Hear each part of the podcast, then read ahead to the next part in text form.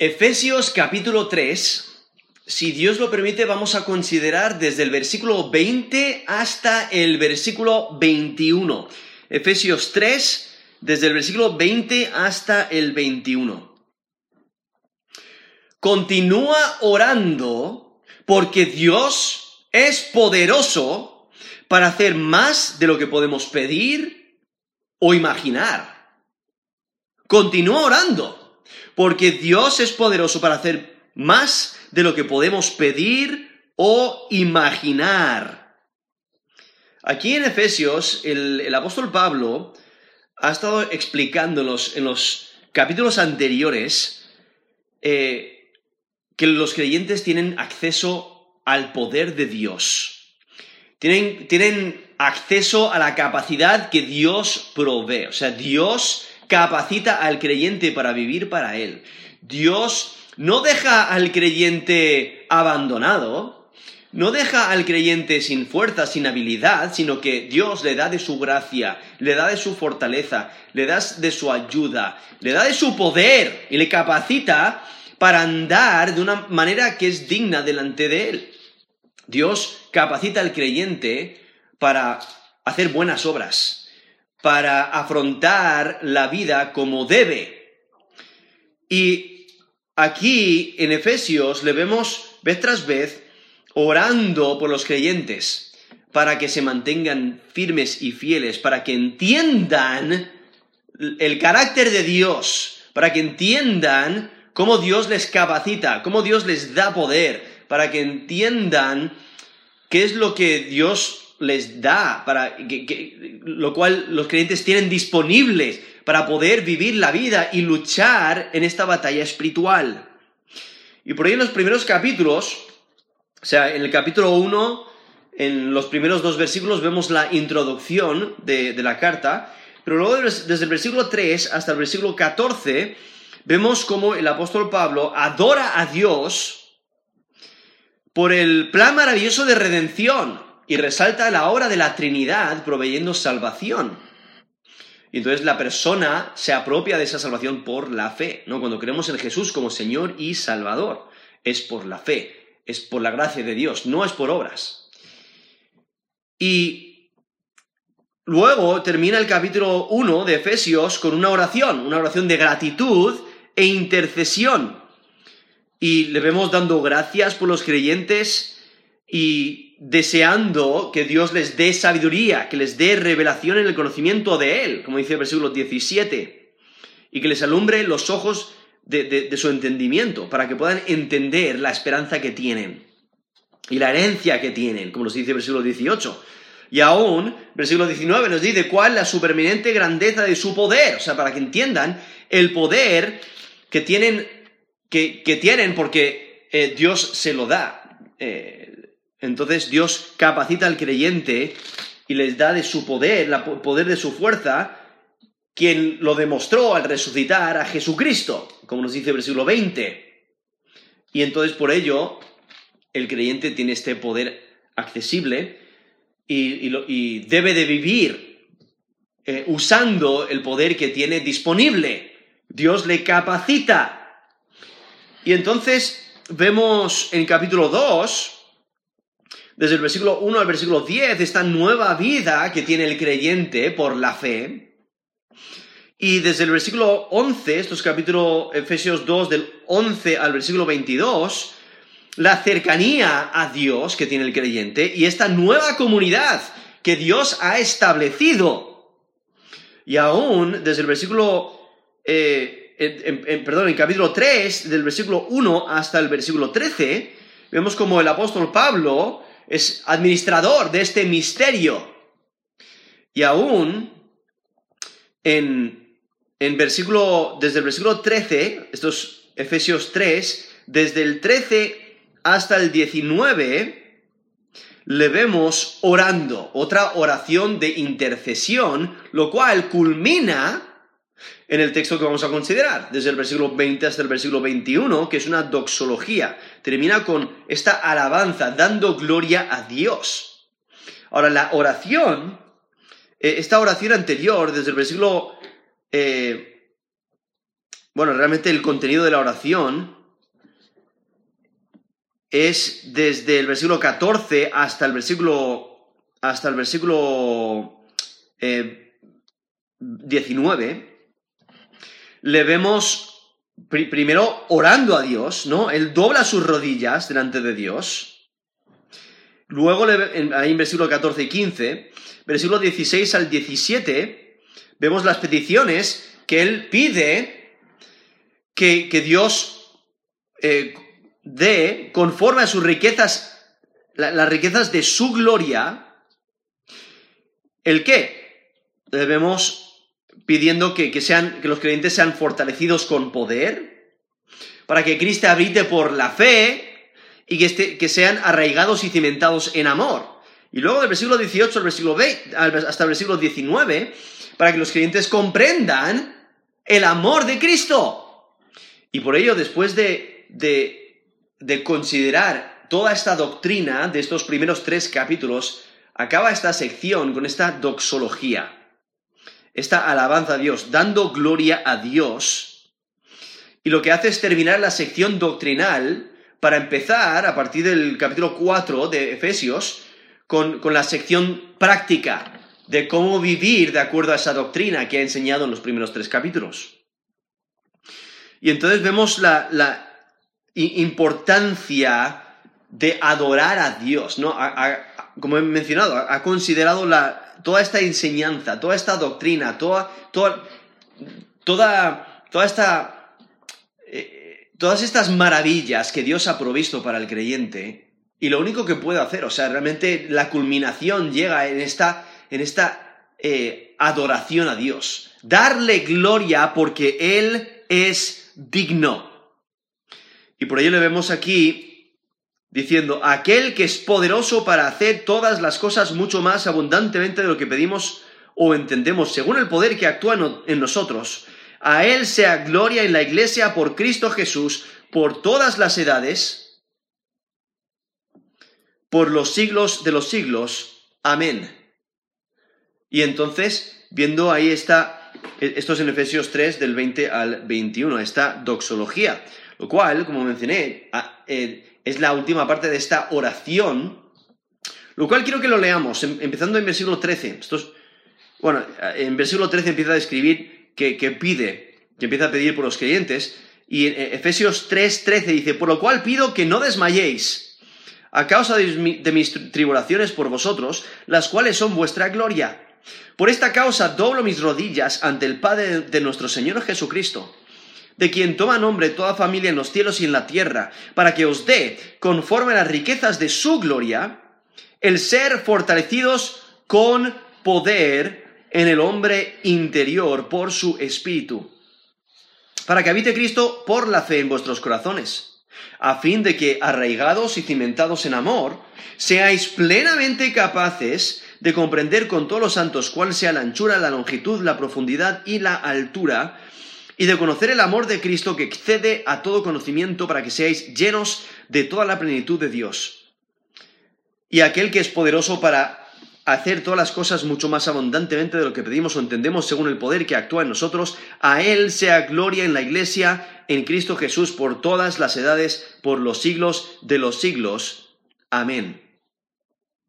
Entonces vemos como el apóstol Pablo ha estado orando por los creyentes, específicamente desde el versículo 14 hasta el versículo 19.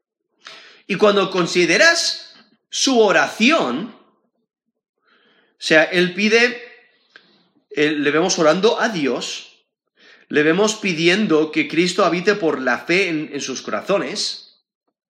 Le vemos pidiendo, eso es versículo 17, que estén arraigados y cimentados en amor.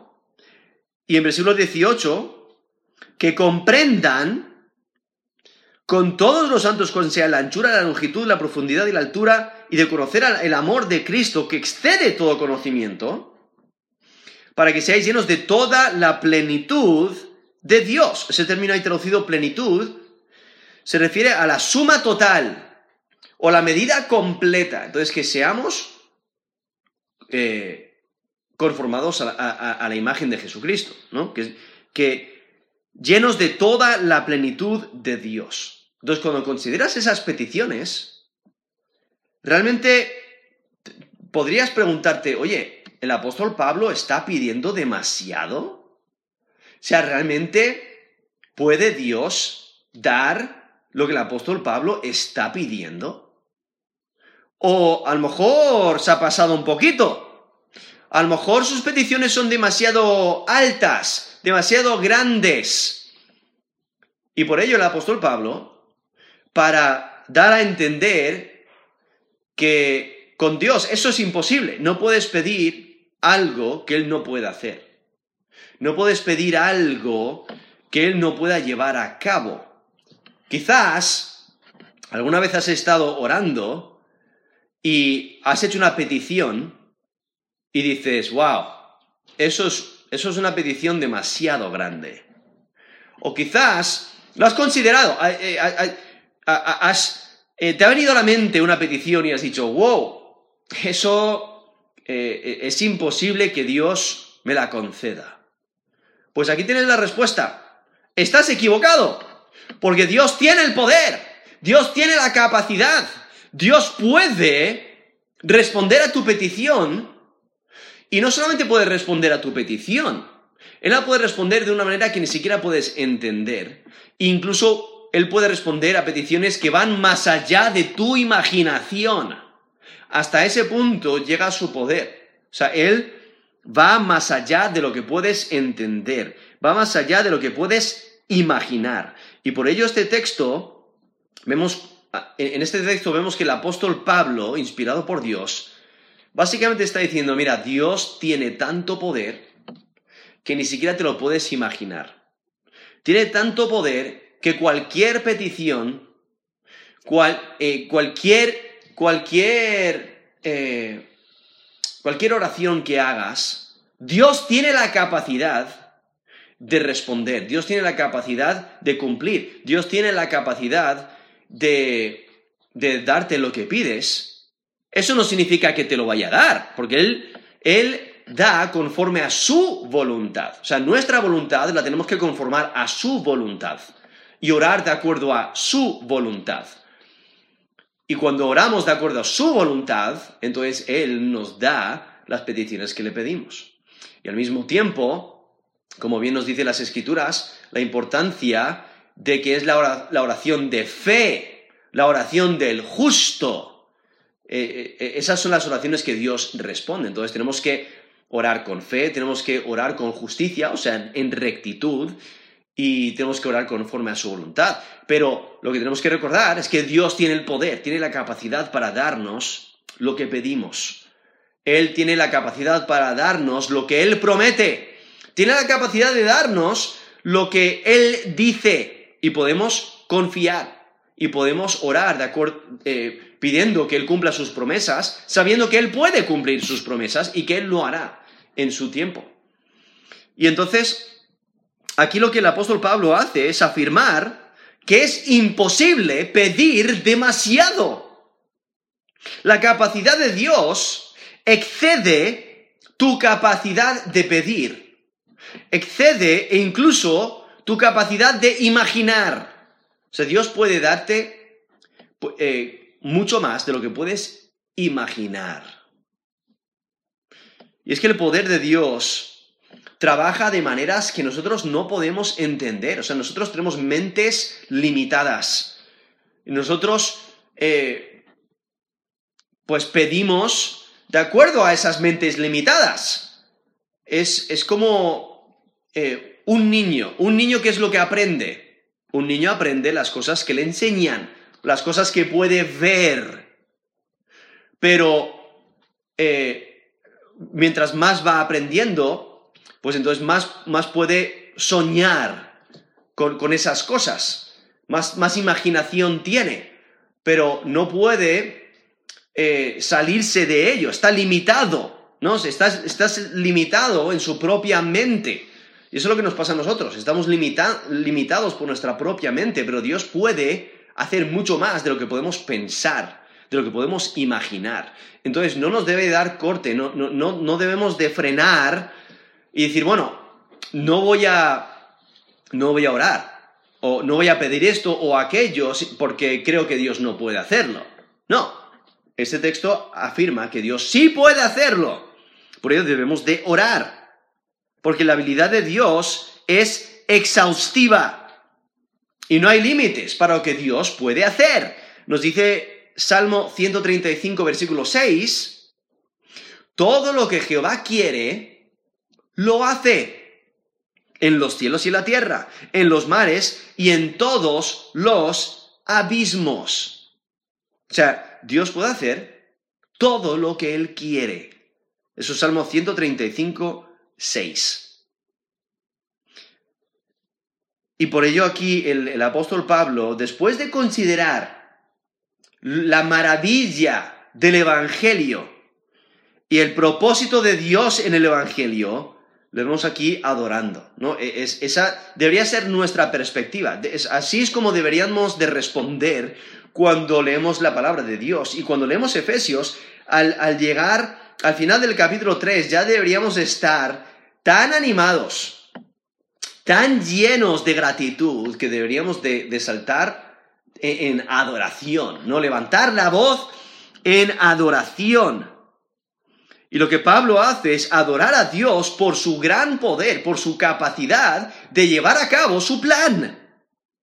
Y es que el poder de Dios está presente en los creyentes y trabaja al mismo tiempo por medio de los creyentes.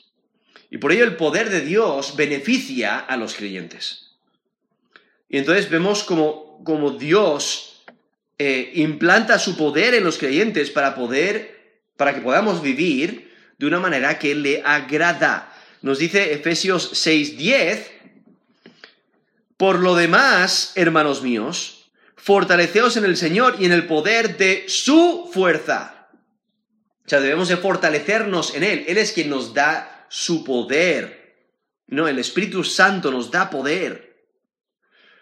Y es el mismo poder que levantó a Cristo de los muertos. Aquí mismo en Efesios Efesios 1, del versículo 19 al 20, dice, el cual la supremiente grandeza de su poder para con nosotros los que creemos, según la operación del poder de su fuerza, la cual operó en Cristo, resucitándole de los muertos y sentándole a su diestra en los lugares celestiales. Esos Efesios 1 del 19 al 20. O sea, el poder que Dios usó para levantar a a Jesucristo de los muertos, es el mismo poder que Dios nos, nos da, nos capacita con ese poder. Y Dios es poderoso para guardarnos, para santificarnos. Eso es lo que nos dice eh, Judas. Judas capítulo 1, versículo 24, dice, y aquel que es poderoso para guardaros sin caídas, sin caída, y presentaros sin mancha delante de su gloria con gran alegría. O sea, Dios es poderoso para guardarnos, para preservarnos, eh, para asegurarnos nuestra salvación y, protegernos y al mismo tiempo nos santifica. Por eso dice, y presentarnos, eh, y presentarnos sin mancha delante de su gloria con gran alegría, ¿no? Dios tiene la capacidad para santificarnos y, nos transforma con su poder. Eso es Judas 1.24. Realmente debe ser de alivio, te debe de animar, te debe fortalecer saber que el creyente tiene el poder de Dios disponible, especialmente cuando nos damos cuenta de la batalla espiritual en la que nos encontramos. Especialmente cuando nos damos, eh, nos, damos cuenta de que hay seres muy poderosos que están en nuestra contra, que quieren destruirnos, quieren dañarnos, quieren que caigamos. Eh, nos dice Efesios 6:12. Dice, porque no tenemos lucha contra sangre y carne, sino contra principados, contra potestades, contra los gobernadores de las tinieblas de este siglo, contra huestes espirituales de maldad en las regiones celestes. Eso es Efesios 6, versículo 12, donde eh, enumera diferentes seres que son espirituales que están en nuestra contra. Eh, eh, nosotros luchamos espiritualmente contra ellos. Entonces, el saber que el poder de Dios, eh, tenemos acceso al poder de Dios para luchar, para batallar, eso debe de animarnos, de, fortalecernos, sabiendo que Dios está de nuestro lado y Él nos capacita para la vida espiritual, nos capacita para, para vivir como Él desea, nos capacita para la batalla espiritual, nos capacita para poner en práctica su palabra, para obedecerle. Y por ello aquí en Efesios 3, versículo 20 dice, y aquel, está hablando de Dios, y aquel que es poderoso, o sea, resalta su poder, su majestad, que Él es capaz para hacer todas las cosas mucho más abundantemente de lo que pedimos o entendemos. O sea, Él puede hacer más de lo que podemos pedir o entender, en gran abundancia, según el poder que actúa en nosotros. O sea, si, notáis, menciona la idea de poder eh, tres veces, porque menciona aquel que es poderoso para hacer. Y luego menciona la última frase, según el poder que tiene, ¿no? Que actúa o sea, que está actuando, el poder de Dios que está actuando en nosotros. Resalta el gran poder de Dios. O sea, cuando consideramos este texto, la, estructura de este texto, nos encontramos con el agente que lleva a cabo eh, el, y, y nos da el poder. ¿Quién es? Es aquel. ¿Y aquel? ¿Quién? Es Dios. Y identifica quién, que que es capaz, ¿no? Que es poderoso. O sea, Él tiene la capacidad, es poderoso para darnos lo que necesitamos.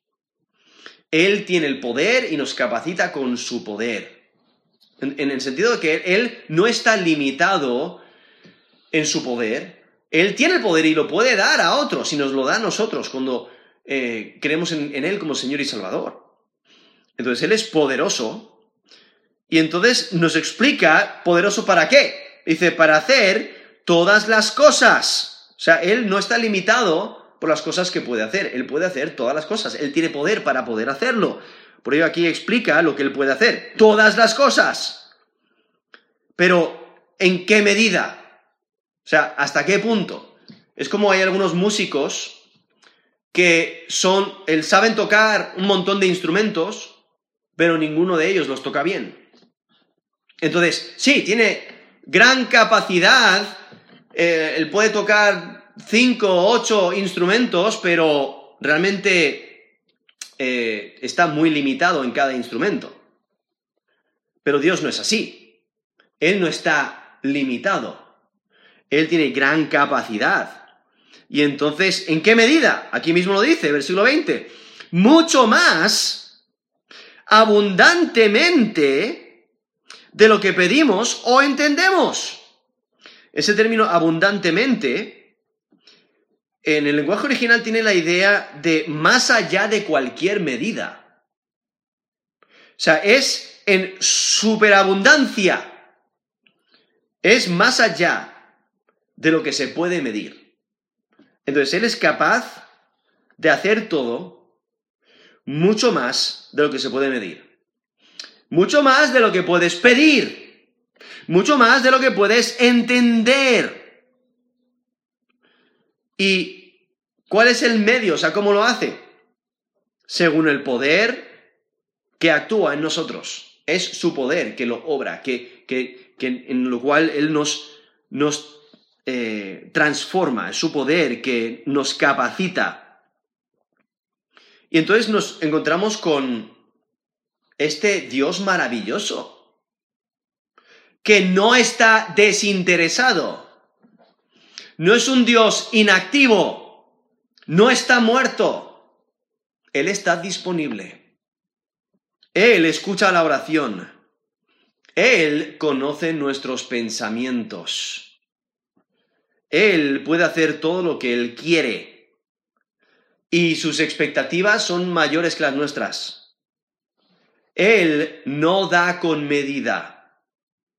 Él es el Dios de la abundancia. No sé si alguna vez habéis ido os han invitado a comer en la casa de alguien, por ejemplo, y, y, os, dan todo a medida. Ah, sí, sí, sí, mira, aquí tienes un trocito de pan. Ya está. Ah, sí, sí, aquí tienes un... Eh, no, sé, lo, que sea, ¿no? Un, trocito de carne, un poquito de arroz, un poquito de, de verdura, etc. Y dan así, y ya no hay más. ¿no? Eh, eh, ellos están limitados en lo que pueden dar. Dan con medida. Dios no es así.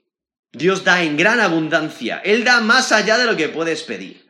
Él da eh, más de lo que podemos comprender. O sea, Él da sin medida. Entonces, no debemos de limitar nuestras oraciones. No debemos de, frenarnos al orar. Obviamente debemos de orar conforme a su voluntad. Debemos de orar, orar en rectitud. Debemos de pedir eh, cosas que dan gloria a Dios. Debemos de orar correctamente. Pero tenemos que recordar que Dios es capaz de cumplir todo y, Él puede cumplir todo lo que ha prometido, todo lo que ha dicho. Él va a responder nuestras oraciones cuando pedimos conforme a su voluntad. Y es que el apóstol Pablo desea que el creyente entienda la grandeza del poder de Dios y su accesibilidad. O sea, Dios está disponible, está preparado para ayudar. Y Dios es quien nos capacita, Él da poder.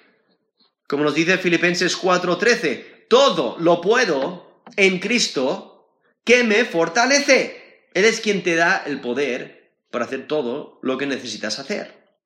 Eso es Filipenses 4:13. O incluso Colosenses 1:29, el apóstol Pablo dice, para lo cual también trabajo luchando según la potencia de Él, la cual actúa poderosamente en mí. Eso es Colosenses 1.29. El apóstol Pablo dice, mira, realmente el poder que, que, que tengo no es mi poder, es el poder de Cristo, es el poder de Dios que Él me ha dado, que actúa poderosamente en mí, a través de mí. No es el poder del apóstol Pablo, no es su capacidad ni su habilidad, sino es la capacidad que Dios le ha dado, es el poder que Dios le ha dado.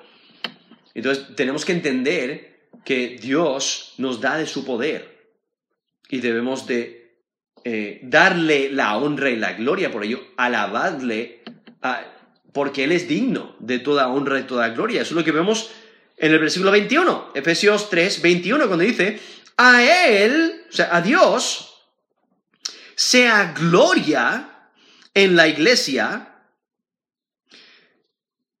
en Cristo Jesús, por todas las edades, por los siglos de los siglos. Amén. Entonces vemos esa afirmación, ¿no? A Él sea la gloria. A Él sea gloria. Y nos dice el lugar o la, esfera. Dice, en, en la iglesia. ¿Y la iglesia dónde está? Está en Cristo Jesús. ¿No? Esa relación que tiene la iglesia con Cristo Jesús. Estamos en Cristo, en el amado. Y entonces ahí vemos el, lugar, o sea, Dios es glorificado en la iglesia en Cristo Jesús. ¿Durante cuánto tiempo? Por todas las edades.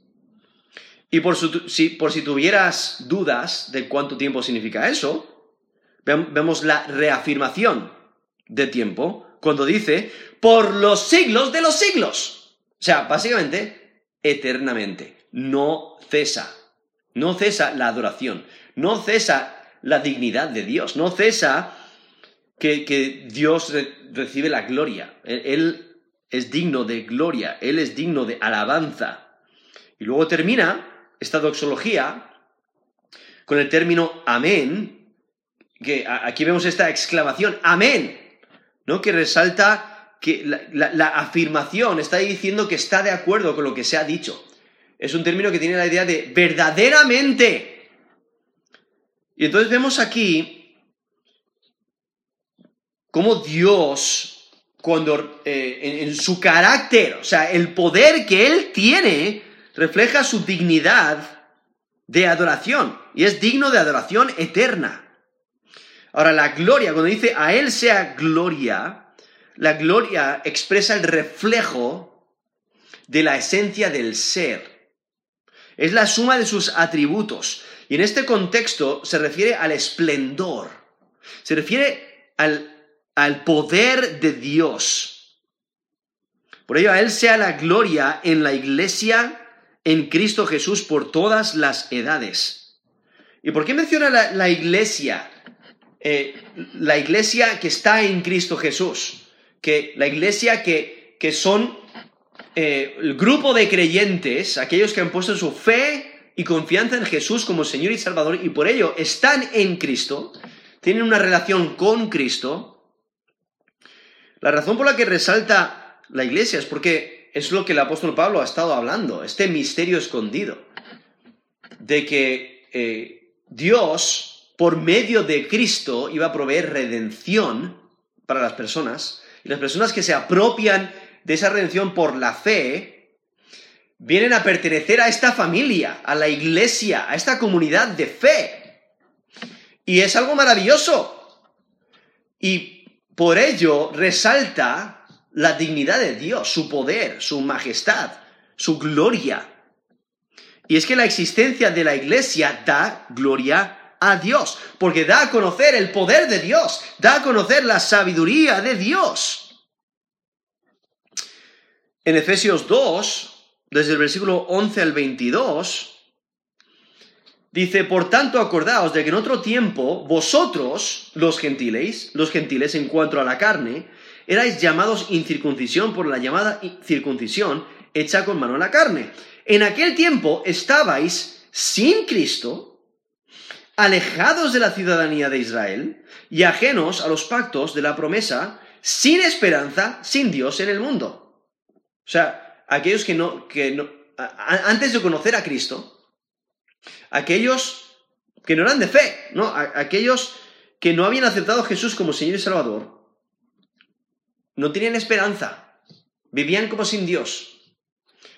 Pero versículo 13, Efesios 2.13, pero ahora, en Cristo Jesús, vosotros que en otro tiempo estabais lejos, habéis sido hechos cercanos por la sangre de Cristo. Porque Él es nuestra paz que de ambos pueblos hizo uno, derribando la pared intermedia de separación, aboliendo en su carne las enemistades, la ley de los mandamientos expresados en ordenanzas, para crear en sí mismo de los dos un solo y nuevo hombre, haciendo la paz. Y mediante la cruz reconciliar con Dios a ambos en un solo cuerpo, matando en ella las enemistades. Y vino y anunció las buenas nuevas de paz a vosotros que estabais lejos y a los que estaban cerca. Porque por medio de Él, los unos y los otros, tenemos entrada por un mismo espíritu al Padre.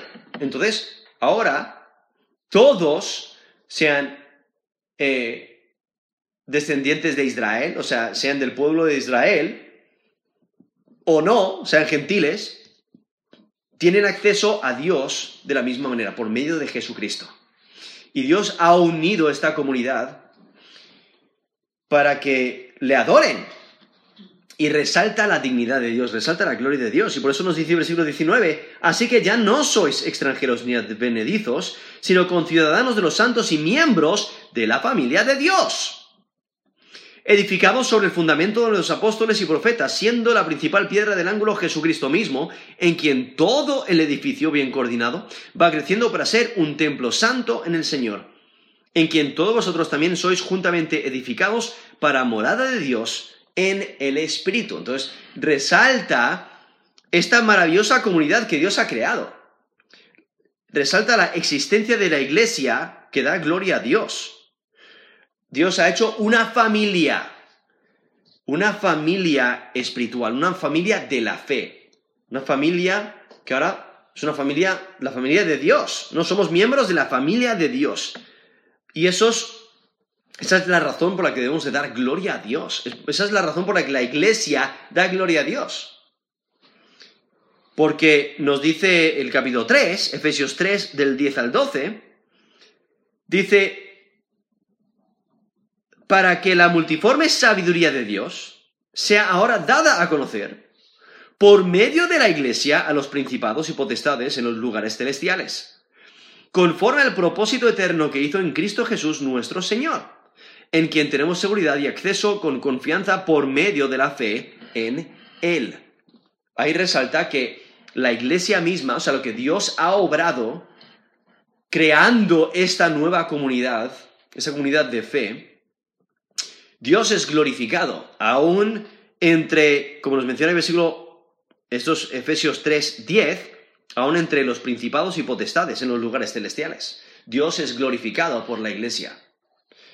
Y por ello, aquí el apóstol Pablo, en Efesios 3, 21, dice, a Él sea gloria en la iglesia, en Cristo Jesús. ¿No? Por lo que Cristo ha hecho. Porque la iglesia realmente es la obra maestra de la gracia de Dios. Porque cada uno de nosotros no merecemos la gracia de Dios, pero Dios nos la ofrece. Dios nos buscó a nosotros. Dios proveyó salvación. Dios tomó la iniciativa para salvar. Y entonces vemos a personas que antes habían sido rebeldes, pecadoras, personas eh, eh, enemigas de Dios, y Dios les ha perdonado. Les ha rescatado del poder de las tinieblas y les da vida eterna y les, les da una herencia entre los santos, les da eh, una, un lugar en su hogar, ¿no? Como miembros de su familia. Y ahora somos ciudadanos del cielo. Y entonces vemos a la iglesia que resalta la dignidad de, Dios, resalta su sabiduría, resalta su poder para hacer lo que Él quiso, lo que Él prometió, lo que Él eh, diseñó y deseó desde el principio. Aquí vemos a la, iglesia, ¿no? Como una, comunidad reconciliada con Dios. Y eso testifica de la sabiduría de Dios. Testifica del gran amor de Dios. Porque la iglesia tiene una relación con Cristo. Y en esa transformación que Dios va obrando en nosotros por medio de su poder, reflejamos su carácter. Y ponemos en práctica su palabra. Porque Dios nos capacita nos muestra cómo vivir, cómo debemos de vivir en medio de un mundo caído. Y lo que testifica es el, poder del Evangelio para transformar. Porque cuando consideras los testimonios de las personas que pertenecen a la iglesia, las personas que han sido rescatadas por, la fe en Cristo, te das cuenta de, la gravedad del pecado en el, en el cual estaban metidos. O sea, todos merecemos la muerte.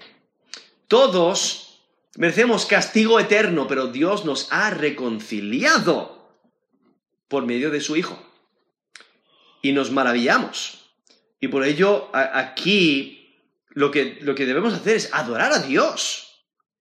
Porque la iglesia testifica del poder del Evangelio, anuncia el Evangelio, crece en santificación, se va conformando más y más a la imagen de Jesucristo vence el poder del mal y adora a Dios continuamente. Y por ello da gloria a Dios. Y la iglesia expresa eh, visiblemente al mundo el, poder el poder del Evangelio, la sabiduría de Dios, su poder, su capacidad, su dignidad. Esa es la razón por la, cual el creyente debe de poner en práctica la palabra de Dios, porque las personas están mirando. Y nosotros debemos de reflejar la, majestad de, Dios, la gloria de Dios, el carácter de Dios, para que otras personas busquen a Dios.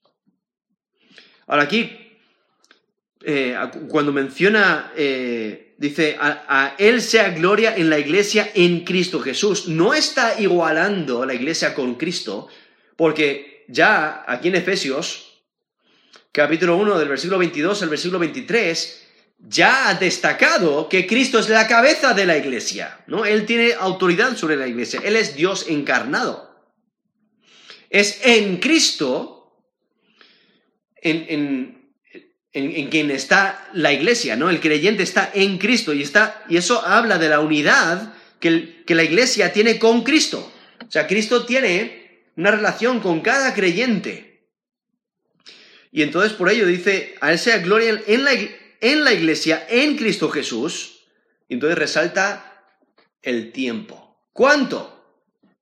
Por la eternidad no por los siglos de los siglos, por todas las edades. O sea, la duración de la adoración es infinita. Y entonces por ello termina esta doxología con ese término, amén. ¿No? Verdaderamente es una declaración de verdad. Se afirma de, afirma de lo que se ha dicho es cierto, es verdadero. Y por ello termina esta doxología con esta afirmación enfática de lo que acaba de decir, ¿no? Verdaderamente. ¿Por qué? Porque Dios es quien es poderoso. Y Él nos capacita. Él nos da identidad. Él nos da seguridad. Y por ello es necesario que le adoremos, que le sirvamos, que le obedezcamos. Debemos de darle gloria con nuestras vidas. Nuestro corazón debe de depender de Dios. Nuestro corazón debe de responder correctamente ante Dios. Debemos de serle fieles. Debemos de ser testigos fieles. Debemos de llevar a cabo nuestro llamado. Debemos de vivir por Él y, y fortalecernos con su poder, vivir de acuerdo a la capacidad que Él nos ha dado, a la habilidad. Él nos capacita, nos habilita para agradarle y al mismo tiempo, Él tiene el poder para responder cualquier oración que pidamos conforme a su voluntad. Él tiene el poder para ello, para hacerlo. Por ello debemos de continuar orando. Continuar orando. Porque Dios es poderoso para hacer más de lo que podemos pedir o imaginar. O sea, continúa orando porque Dios es poderoso para hacer más de lo que podemos pedir o imaginar. Entonces, no te des por vencido. Continúa orando. Vamos a terminar en oración.